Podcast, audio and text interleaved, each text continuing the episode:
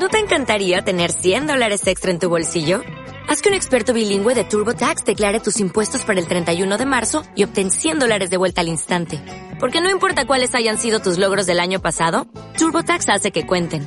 Obtén 100 dólares de vuelta y tus impuestos con 100% de precisión. Solo con Intuit TurboTax. Debes declarar para el 31 de marzo. Crédito solo aplicable al costo de la presentación federal con TurboTax Full Service. Oferta sujeta a cambios o cancelación en cualquier momento.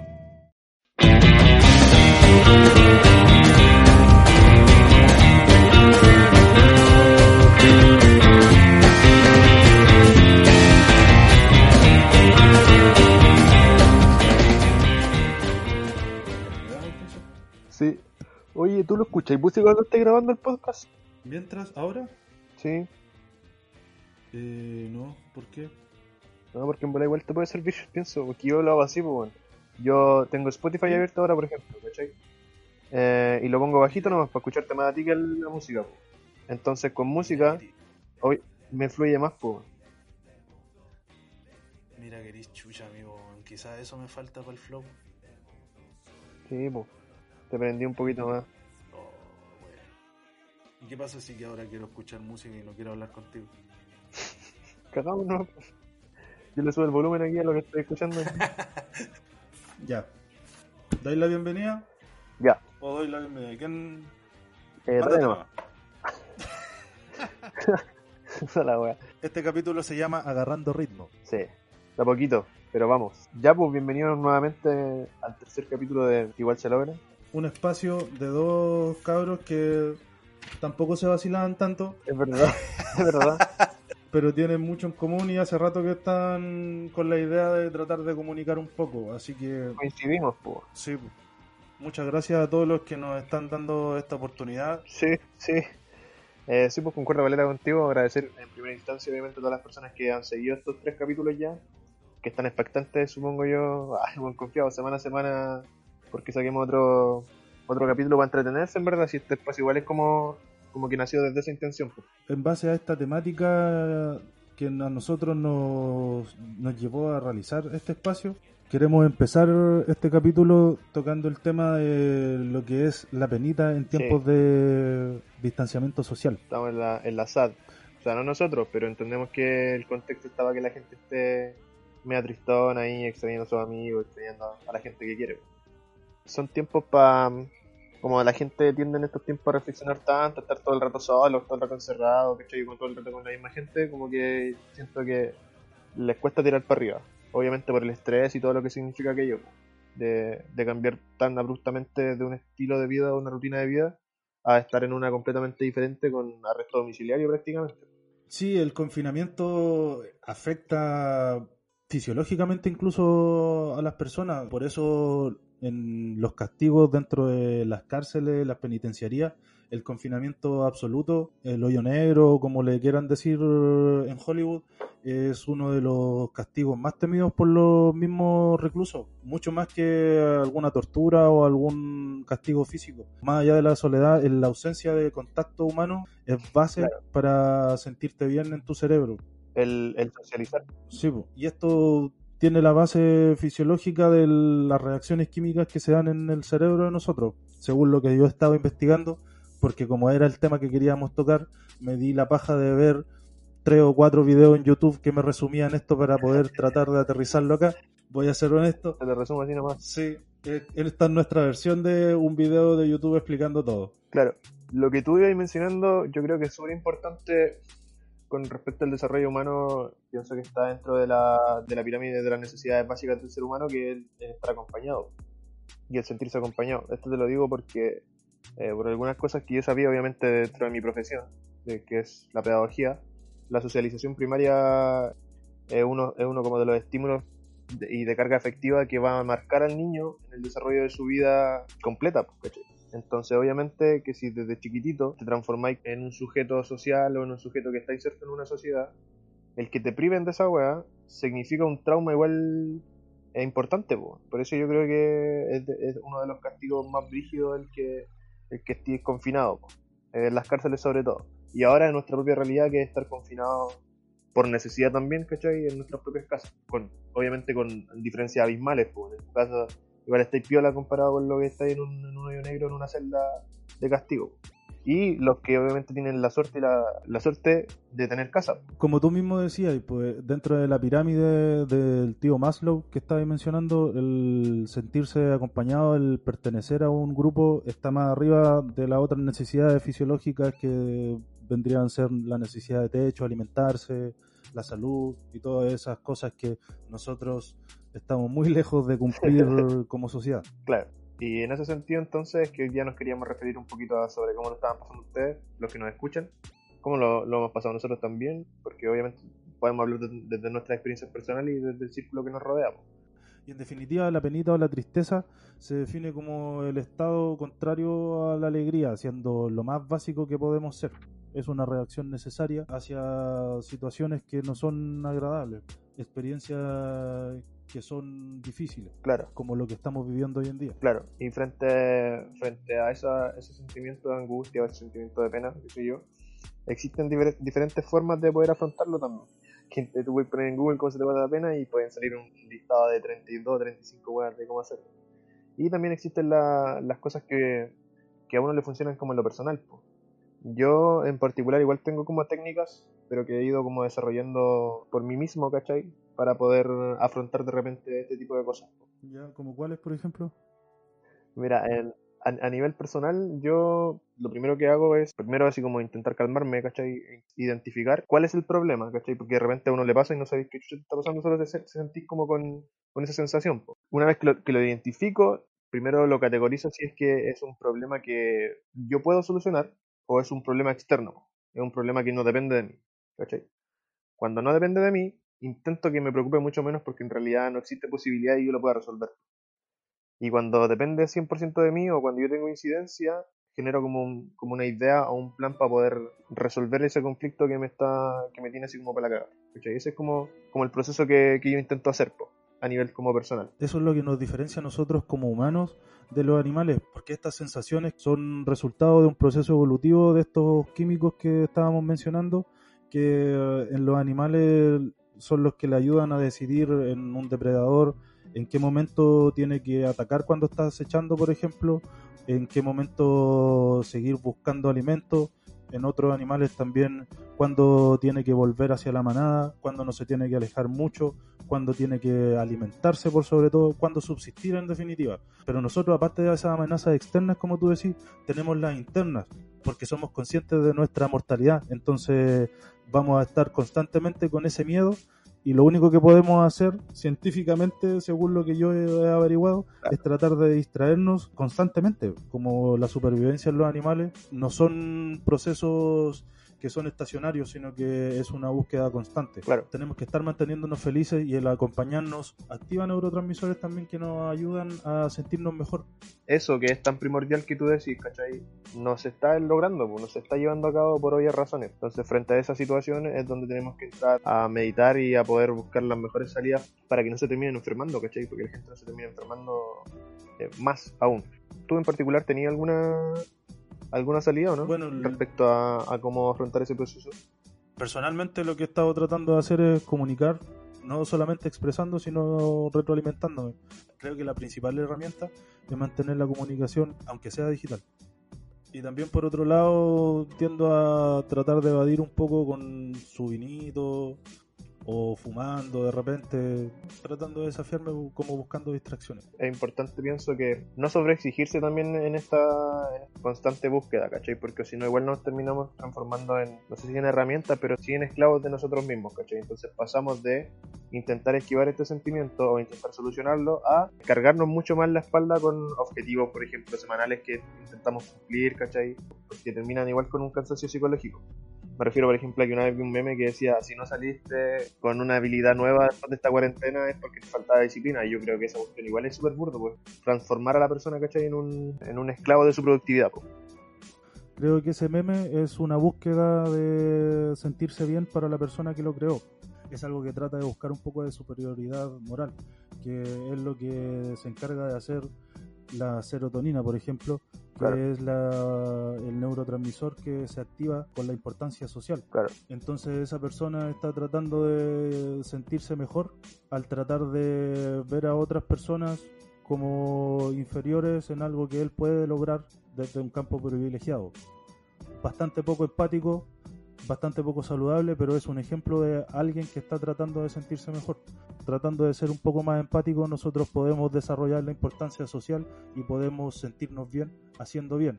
Nosotros eh, tratamos de hacer eso mismo, eh, podemos reconocerlo, por algo estamos publicando esto, pero de una manera, entre comillas, un poco más edificadora. Claro.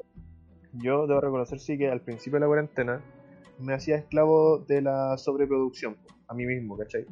Como por ejemplo, empezó la cuarentena y yo, hermano, estaba inscrito en tres cursos al toque de doméstica. Así como ya, el loco, este, según yo era el momento, ¿cachai? Para perfeccionarme y darle, darle, darle, darle. Entonces no, no había parado la máquina, pues.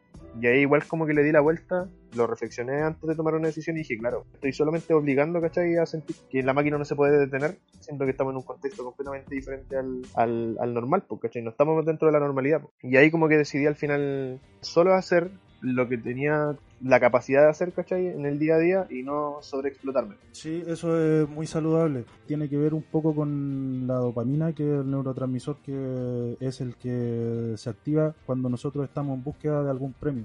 En los animales se activa cuando, por ejemplo, ven algo que pueden alcanzar para comer, como un fruto, o alguna presa o una cosa así. Pero al mismo tiempo se les acaba en el momento en que alcanzan el objetivo. Y eso hay que tenerlo claro cuando uno trata de buscar una situación agradable o una situación gratificante en el momento en que te planteáis las metas, por ejemplo. La energía que tú implicas para alcanzar una meta es energía que tú no puedes invertir en otra meta. Claro, sí, pues.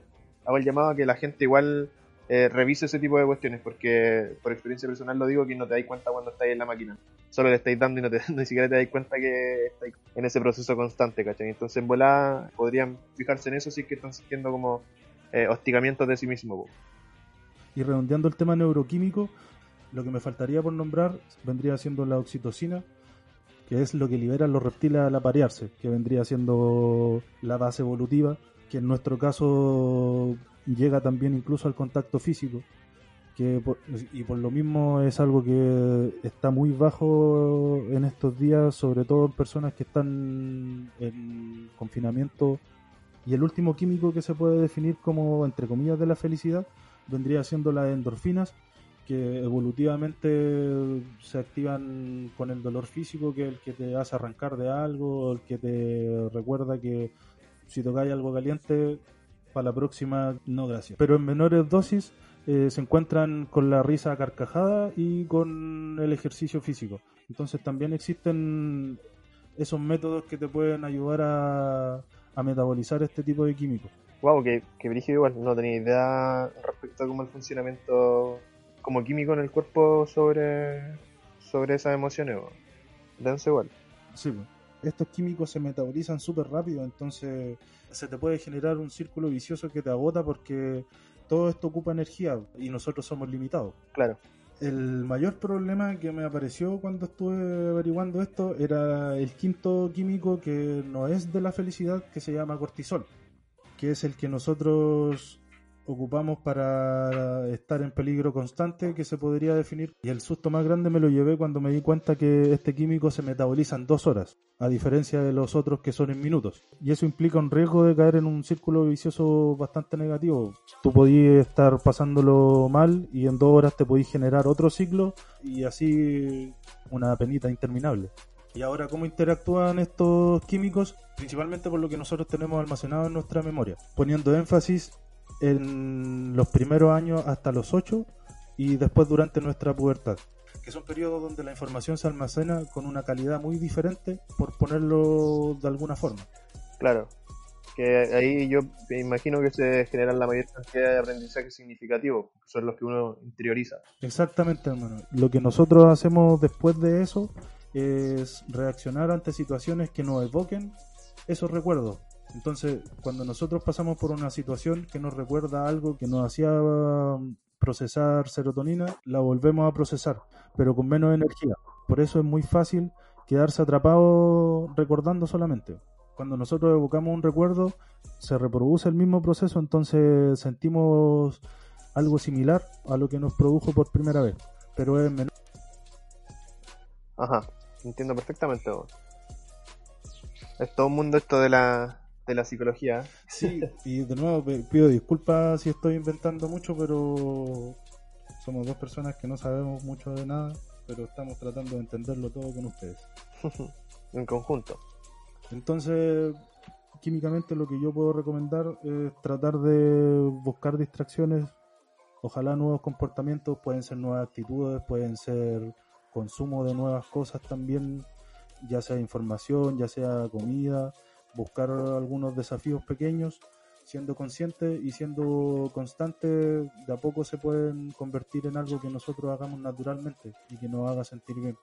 Claro, yo en particular recomiendo que, que puedan extrapolar quizás este si les sirve el ejercicio que yo hago, ¿cachai? Eh, intentar actuar con la mayor calma posible. Conversar con otra persona que, que no te va a resolver los problemas, pero el loco te puede, o la loca te puede dar de alguna forma eh, algunos parámetros para que tú mismo vayas eh, determinando qué hacer. Si el mundo no se acaba, no se va a acabar así como uno de repente piensa que el mundo se le viene encima, pero puta, de repente pasan un par de días y ya podías estar vigentiendo de nuevo y vivís para atrás y, te, y das cuenta que en realidad ese problema que pensaste que era tan brígido, si lo lograste analizar bien, no era tan tan, tan acuático. Pero ahí uno cada, uno sabe dónde le puede apretar eh, más sí, importante. hay que hacer terapia, cabros.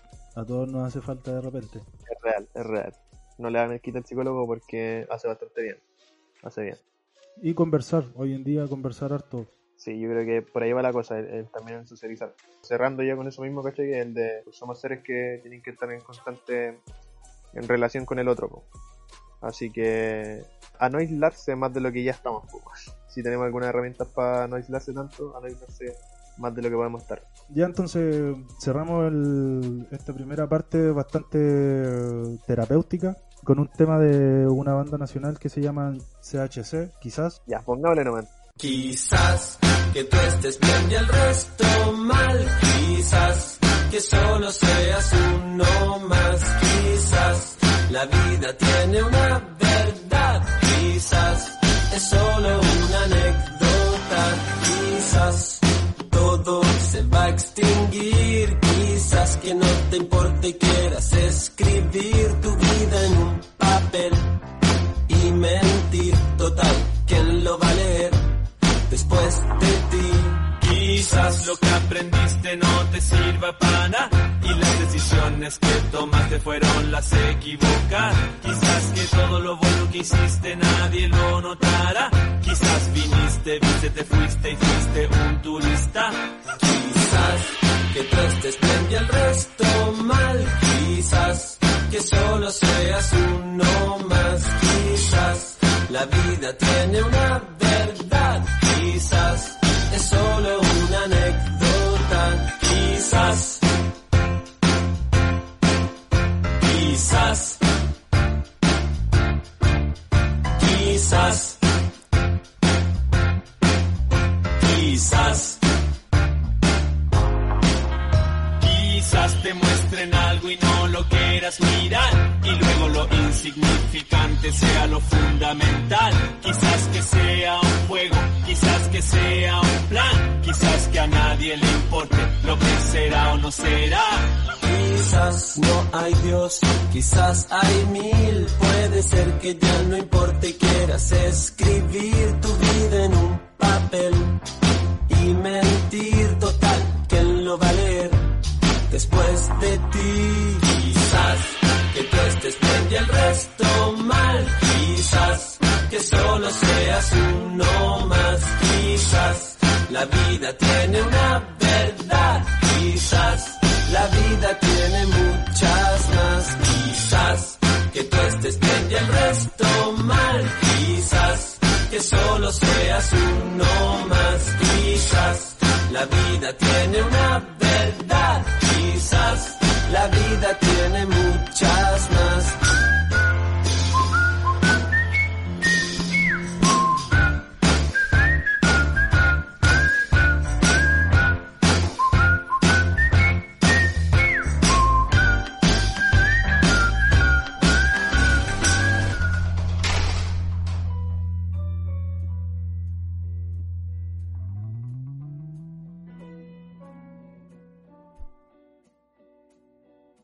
Después de ese tema que trataba de buscar un poco de optimismo, dentro del pesimismo. Yo quedé motivadísimo con el tema. Ahora bajamos a algo más denso. Sí, po. ¿Por qué creemos que era importante ver el tema de la penita? Porque es muy fácil sentir penita hoy en día. Obviamente, pues está todo lo de la pandemia, ¿cachai? Hay otros temas internacionales también. Y, y en ese, bajo ese mismo contexto, es que hemos recibido noticias lamentables nuevamente, igual que en el capítulo anterior. Que es que estamos para. Según el informe que se realizó el día de, el día de hoy, ¿cachai? Que es donde estamos grabando el podcast. Cerrando mayo, Chile superó a China en la cifra de contagio y muertes por COVID-19 que alcanzó un nuevo pic diario, que desde como de 4.500 personas en las últimas 24 horas contagiadas, que esa era como impensada según nosotros al principio de la pandemia, ¿cachai? Ahora está ocurriendo. Y llegamos a una cifra escandalosa, loco, como que son cerca de 90.000 personas, son como 86.900 eh, casos de contagio hoy día en Chile, por sobre los 82.000 que hay en China. Y imagínate la cantidad de población que tiene China. po. La población que tiene China y también sumándole que ellos vienen de vuelta de la curva. Nosotros todavía no alcanzamos el famoso día del pic. Eh, sí, porque se supone que iba a ser en abril, ¿cachai? Que, se- que según el ministro Mañalich, el famoso, eh, dijo el loco que en abril iba a ser como el pic y tranquilo, que podíamos tomar café, que tranquilo, que podíamos ir a, tomar una pilsen con los amigos, ¿cachai? Entonces todas esas medidas que fueron nefastas ahora están viendo reflejadas. Y, medidas que tampoco se han intensificado, po, porque en Santiago nomás se ha generado como la cuarentena obligatoria, pero en las demás ciudades o en las demás regiones donde también está la no existen estas políticas tan brígidas po, para poder proteger a la población del coronavirus. Todo lo contrario, están más flexibles. Es un poco monótono tocar este tema porque la situación por parte de las personas que están a cargo de solucionar esta problemática no va a cambiar y de hecho se profundiza y empeora cada día más. Estas personas tienen errores intencionados, a mi parecer, por donde le. Claro, yo igual, como que no, es que discrepe de ahí, porque yo siento que están súper mal hechas las políticas, que las políticas públicas, pero a veces también me pasa el rollo que estas políticas son, no sé si intencionales, pero son ideológicas. No es que los locos estén errando, sino que esa es la lógica del neoliberalismo. El privilegiar siempre el mercado por sobre el bienestar de las personas frente a cualquier caso. Entonces, desde esa mirada ideológica, eh, las políticas están siendo bien implementadas. Más allá de que los locos lloren la carta en la prensa y la weá, los locos es como el juego, el tener las grandes tiendas abiertas, el tener los moles abiertos, el privilegiar el comercio por sobre la salud. Entonces pienso a veces que son políticas que son malas, pero son políticas del sistema neoliberal. Hay que asumir ya que la institucionalidad en su conjunto está completamente desconectada de lo que es la población en general. Y, y en esa misma línea hay que tratar de fortalecer lo que más se pueda, lo que nosotros tenemos al alcance, que son las organizaciones sociales, la ONG, las juntas de vecinos. No sé si se pueda incluir ahora las federaciones estudiantiles o alguna cosa así, porque están con problemáticas muy importantes también por su propio lado. Sí, yo creo que para allá va la cosa, yo creo que para allá va la micro, que en realidad fortalecer como la organización como más de calle. ¿Por qué también lo menciono? Porque no es solo en Chile, pues, ¿cachai?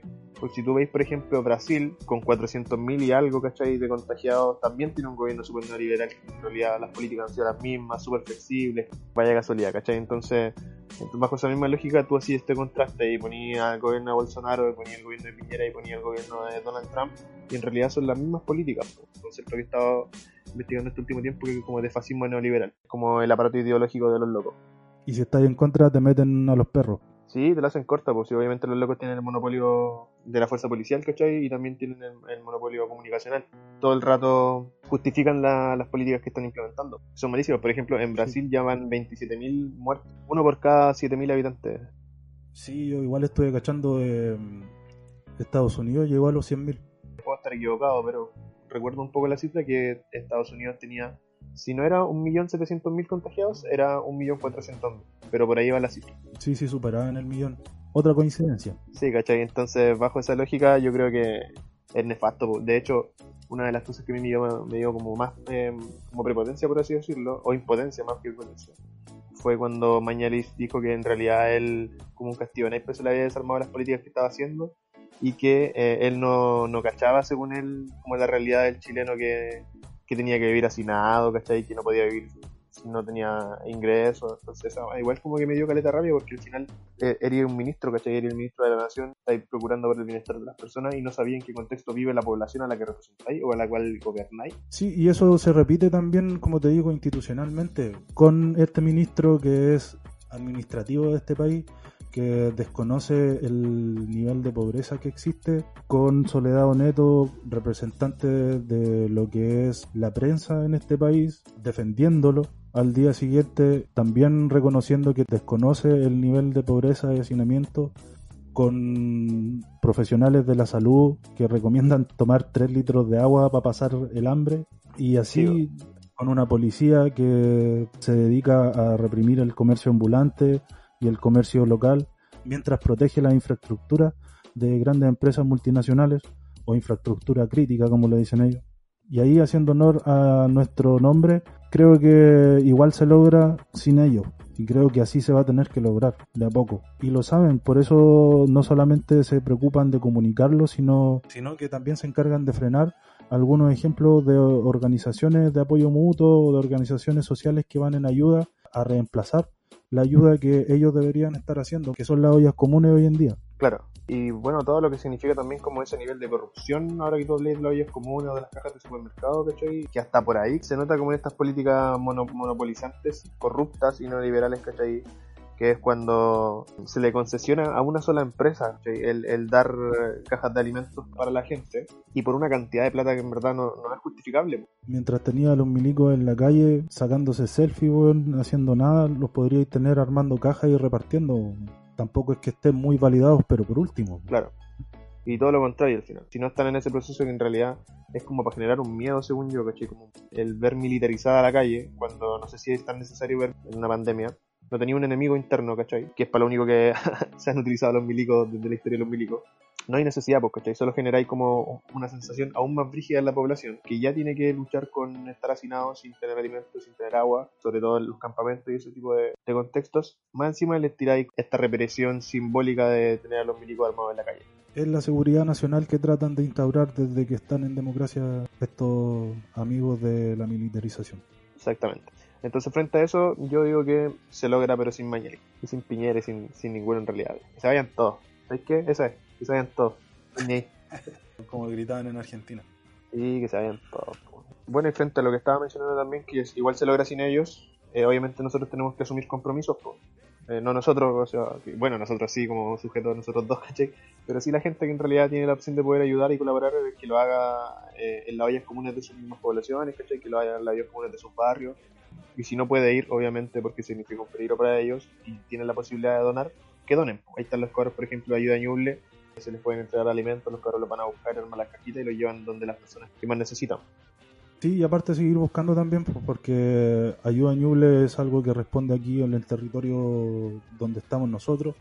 He sabido que en todos lados empiezan a surgir este tipo de respuestas a las necesidades. Y siguiendo en el tema territorial acá en lo local, las ollas comunes que están empezando a generarse ya acá en Chillán vendrían siendo las de la población Luis Cron Martínez, también hay una en Villa Santa Rufina, hay otra en Comité de Adelanto y Desarrollo El Litral, también está la de Pequeños Emprendedores Cuadra Diagonal Las Termas, que es la que se genera en el Persa. Otra en Vicente Pérez Rosales. Y una en Cerro Más, igual hagan la momento. Esas son las que yo he visto que se están publicando ya a través de redes sociales. En nuestro Instagram nosotros vamos a subir los datos más completos con el contacto y todo lo que puede significar tratar de ayudar a estas ollas comunes que se están realizando. Igual insisto, hay que tratar de apoyar en la medida que nosotros podemos y es cosa de que nosotros nos demos la paja de buscar y tratar de generar el lazo. Sí, porque igual solo el pueblo ayuda al pueblo. Vamos con un temita, amigo. Caché que tenía ahí una canción preparada para este tema igual. Sí, voy a poner un temita del siempre polémico Pablo Chile, que se llama Fact, y que acaba de lanzar un video nuevo, ¿cachai? Que lo dirigió igual el Tomás Zamora. Súper, súper amable y buena persona igual. Así que para que le echen también un ojo también a, ese, a ese nuevo videoclip de Pablo Chile y Tomás Zamora de la canción Fact. Por el Gucci, por el los inocentes en cana, ya lo notan inocentes también. Bendición. Libertad para el pueblo mapuche. Acá todos los pagos son bastardos. Uno tras uno tras. Quieren saber por qué hay corrupción, senadores ganando más que un profesor. Quieren saber por qué hay delincuencia, el paco opresor no le tiene paciencia. La gente morena, la de población, los niños que no tienen pa' colación. Tantos millones para ver ese papa, los pobres no comen con una oración. Pa' colmo el católico de clase media solo podrá verlo por televisión. Sáñense la venda de los ojos, gente. Por favor. Ey, televisión, telebasura. No muestra las violaciones de locura. Cuando un político toma y maneja. Tampoco cuando el pueblo tiene una queja. Martín Larraín, tú eres un delincuente asesino. Al igual que Torquete te defiende. Piñera también un peligro latente. La gente no entiende, te lo y les miente. Van a salir con que soy comunista. No sé de política, yo soy artista. Yo solo plasmo todo lo que veo. Discursos políticos, yo ni uno creo. Vengo de Chile, del Chile feo. Donde el niño nace solo para ser reo. Para ser de la contra, para ser de la calle. Le pido a Dios que la suerte no falle. Y el detalle es que en la clase alta está la mayoría del dinero del país. Y eso lo dicen las estadísticas, los porcentajes. Estoy hablando con base. El otro detalle es que hay más pasta base en la población que libro en un colegio. Antes quería ser Pablo Escobar, ahora solo quiero ser alguien mejor. A mí no me tapan la boca, me llevan la hierba para meterse coca. Los pacos, los ratis, también el congreso. Han robado más que mi compa expreso. Cuicos culiados, repártanse el queso. Tu hijito en falopa se gasta tu peso. Por esa teitita yo siempre le rezo. Pa' que la flaca no me dé su beso. ¡Mua! Solo le pido a Dios que lo injusto no me sea indiferente. Porque el gobierno la maquilla, pero mata, roba y miente. Esto es ojo por ojo y también diente por diente. Por salvarnos unos pesitos nos tildan de delincuentes. Este es mi tema favorito hasta el momento de Pablo Chile, alias El Cocolizo. Buen nombre, man. Aguante Pablito Chile. Pero igual rescato a Pablo Chile por la coordinadora Chichigán, que está igual preocupada, Galeta, del territorio de la población allá donde están los cabros. Sí, y está súper bien igual. Sí, de eso se trata. Pues. Se trata de que la gente organice, se organice en sus territorios. Voy a sonar polémico aquí. ¿ah? Yo no soy tan partidario que bajen los locos de Providencia como a las poblaciones a hacer su labor como mesiánica. O sea, los que la hacen, va a campo. Pero cuando se sienten mesiánicos de la weá y los sujetos revolucionarios, y aquí te las traigo Peter porque estudié en la universidad, no pasa nada. Muy texto. De hecho, militante le diría yo. Puta, hay que saber diferenciar la solidaridad y el apoyo mutuo del altruismo también. Exacto. No es la cumbia ir a ayudar a alguien a entregar cajas, por ejemplo, y que subáis una selfie a tus historias con la weá. Hay que tener respeto por la dignidad también. Habla mucho de tu objetivo, cómo tú generáis esos actos. Sí, yo tuve un profe terrible lúcido, man. tenía un profe que era de filosofía en la universidad, Enrique Blanco se llamaba. Se llamaba porque falleció hace dos años, yo creo. Tiraba la pela contra todo el mundo. Una vez yo fui a su oficina, ¿cachai? El loco me dijo, "Weón, estoy cansado de estos locos porque estos locos... Porque me decía que los locos ni siquiera sabían leer. No interpretaban nada de las cosas críticas que el loco le quería entregar. Y en clases me acuerdo perfectamente que el loco hizo mención a una tesis que había hecho. Y esa tesis, él planteaba que la pedagogía no es solamente estar en la sala de clase ni estar en el colegio. Si tú querés transformar de alguna manera, no podés ser un sujeto que, por ejemplo, vive en la Barcelona y te vaya a hacer clases de lunes a viernes nomás, o trae a las 8 y te vaya a las 2 para casa a la Vicente. El, el loco sostenía que, que tú tienes que ser del territorio, po. tú tienes que vivir en el territorio y estar en el territorio, porque no es solamente la escuela, pues es un contexto en conjunto. Es lo que hablamos delante también de las instituciones y la falta de conexión con la realidad que tienen. Exactamente. po.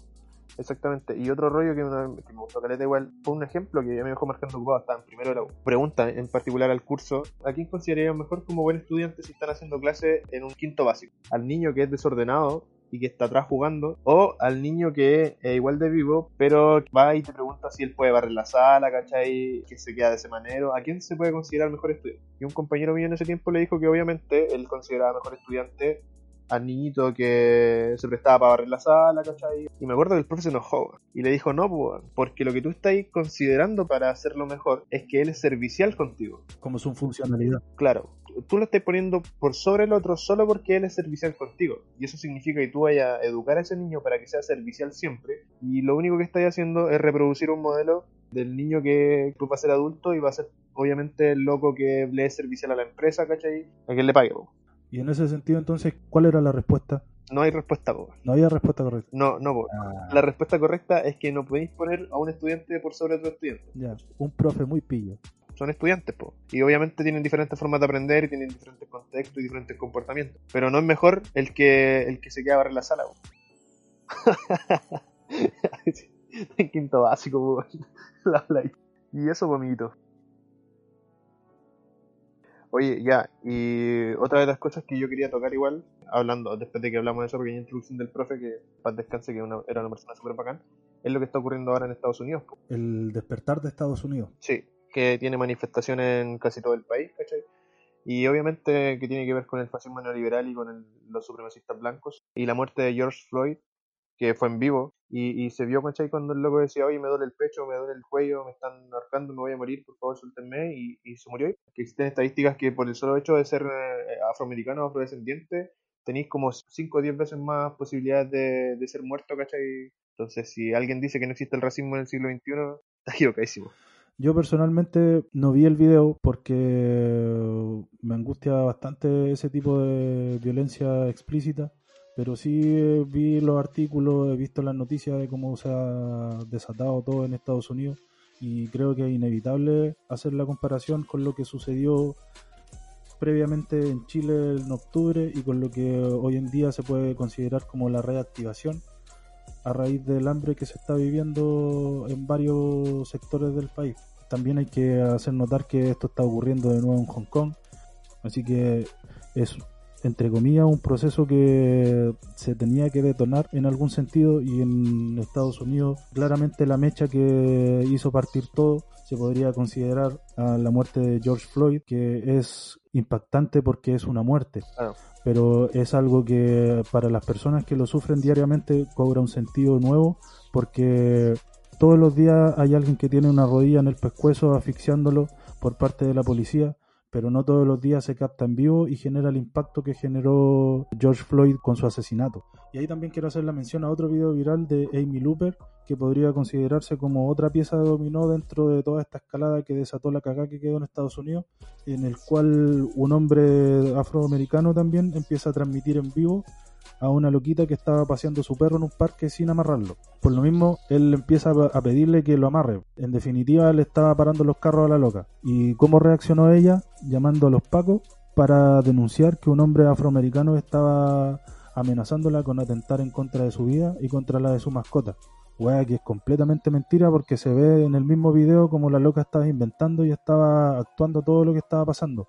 Y eso puede parecer eh, muy superficial, pero es tremendamente fundamental para lo que sucede porque la loca estaba ejerciendo un poder blanco, un poder de supremacía blanca, como una reacción casi instantánea. Ella sabiendo que la policía tiene esta tendencia que tú estás mencionando, ponía en riesgo a la otra persona solamente por el hecho de tratar de corregir una acción que estaba realizando mal. Y en definitiva es la superioridad que se puede representar en el día a día de una minoría en un país que no lo quiere. Bueno, y eso no solamente ocurre en Estados Unidos, obviamente, como la gente blanca se siente como con la superioridad casi racial de poder generar este tipo de amenaza o de ver a una persona que, que es afrodescendiente y, y categorizarla al tiro como una delincuente o desnaturalizado, ¿cachai? O desnaturalizada. Y ese fue el caso que ocurrió, por ejemplo, aquí en Chile, pues fue Joan, donde en una ciudad haitiana que no, obviamente no sabía hablar bien el español, ¿cachai? Y aquí las instituciones tampoco estaban preparadas para tener un intérprete y se le acusó de que ella quería abandonar a su hija cuando solamente estaba intentando hacer algunos trámites. Y ahí se generó, obviamente, un- una cadena de, de situaciones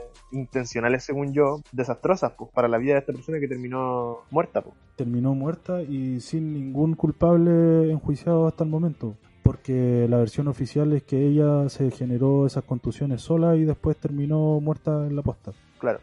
Wea, que todos sabemos que es mentira. Exactamente.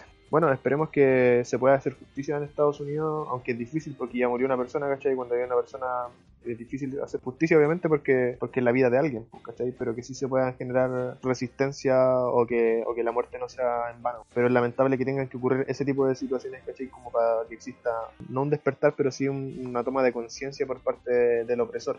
Y dentro de lo mismo yo creo que la justificación para el estallido que se está demostrando en Estados Unidos no está muy lejos de lo que sucede acá con el hambre. La población afroamericana es la principal afectada por los infectados y por los muertos a raíz del coronavirus en ese país. Ya nombramos las cifras de cómo están en cuanto a este tema de salud y a eso también súmale que el desempleo son 40 millones de personas que no es menor dentro de un país tremendo que se supone que es la principal potencia mundial. Entonces el tema del hambre también es central dentro de la revuelta que se está desarrollando, a pesar de que obviamente los medios de comunicación masivos lo vendan solamente como a reacción de la muerte de un compañero afroamericano. Claro. Bueno, no lo quiero considerar como obvio. O sea, es una realidad. Eh, y es que existe una violencia institucional eh, y un racismo institucional estructural, ¿cachai? Que está impregnado en las instituciones eh, occidentales y, y- y de los blancos. po. Por eso vemos, por ejemplo, que hay tanto desempleo, sobre todo en la población negra, ¿cachai? O que las instituciones acá en Chile obraron de esa forma con Joan, ¿cachai? O las instituciones allá en Estados Unidos obraron de esa forma con Floyd, ¿cachai? Eh, donde solamente se le ve como un enemigo y eso es porque está institucionalizado. O sea, los pacos pueden hacer eso. ¿cachai? Y mundialmente me atrevería a decir, los pacos son bastardos en todos lados. En todas partes. Yo creo que esa es la reflexión como pasar. Los pacos son bastardos en todos lados. Antes de despedirnos, damos las menciones de quienes quisieron sumarse a nuestro espacio con su emprendimiento, que en este capítulo vendrían siendo los productos vegetarianos de Tanu, arroba tanu.vegetarianx, que vendría siendo vegetarianes, lo voy a leer, en Instagram, que son unos productos naturales que están sacando unos cabros con reparto. Yo a ellos les compro miel y les compro chucrut siempre. Rico. Yo, yo he probado ese chucrut y es otra cosa. Es muy bueno ese chucrut, muy recomendado. Y ahora los cabros se están lanzando con cosas más preparadas, con unos sándwiches que están bastante apetecibles según la foto, así que... Qué rico. me antojó. Voy a ver el tío. Y la otra mención que quiero hacer también es a un compa que tiene tinturas vegetales, Impact Color se llama, que es arroba tinturas-vegetales, para las personas que gustan de teñirse el pelo. Y ahora que se viene el apocalipsis, hay que empezar a pensar en el outfit que nosotros vamos a tener Qué buena esa. Yo ya estoy entre un naranja prendido o un verde cogollo. ¿Sabéis qué? Por ahí voy. Buena, voy, yo voy a ir igual porque el otro día estuve en el super, me, voy a hacer las compras y como que vi ahí y dije ya, la hago, no la hago, la hago, no la hago, porque la hice hace un tiempo, ¿cachai? Me decoloré caleta así, pero me duró súper poco porque tuve que hacer otras cosas, la pega y todas esas cuestiones, ¿cachai? No te impiden a veces poder eh, tener esa presentación. Pero en tiempos de pandemia, hermano, la pega no vuelve presencialmente como hasta un año más, así que me va a poner bien bélico nomás. Si te quieres ver bien en el apocalipsis, Impact Color es una buena alternativa. Sí, voy, voy de cabeza. Literal, voy de cabeza, literal. Y eso vendría siendo la entrega de este tercer episodio. Redundamos en las gracias infinitas que tenemos para quienes nos escuchan. Puro cariño y amor. Puro cariño y amor, como dice Cristian. Y nos despedimos con un tema que nos invita a bailar mientras decimos basta de una banda local que se llama Cacho Paraguas. Así que a ponerle ritmo a la rabia porque así se construye más contento.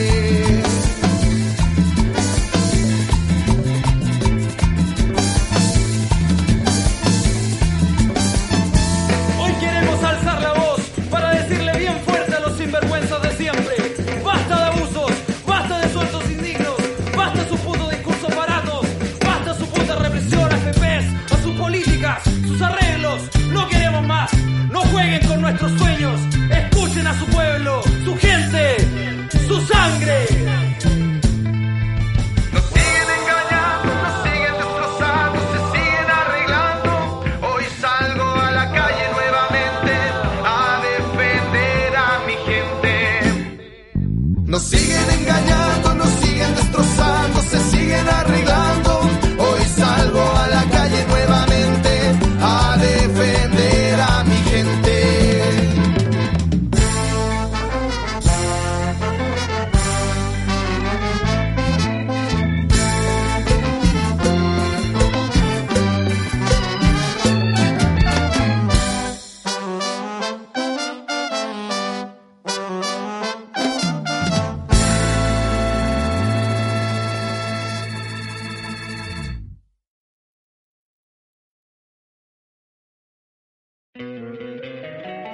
Encantaría tener 100 dólares extra en tu bolsillo?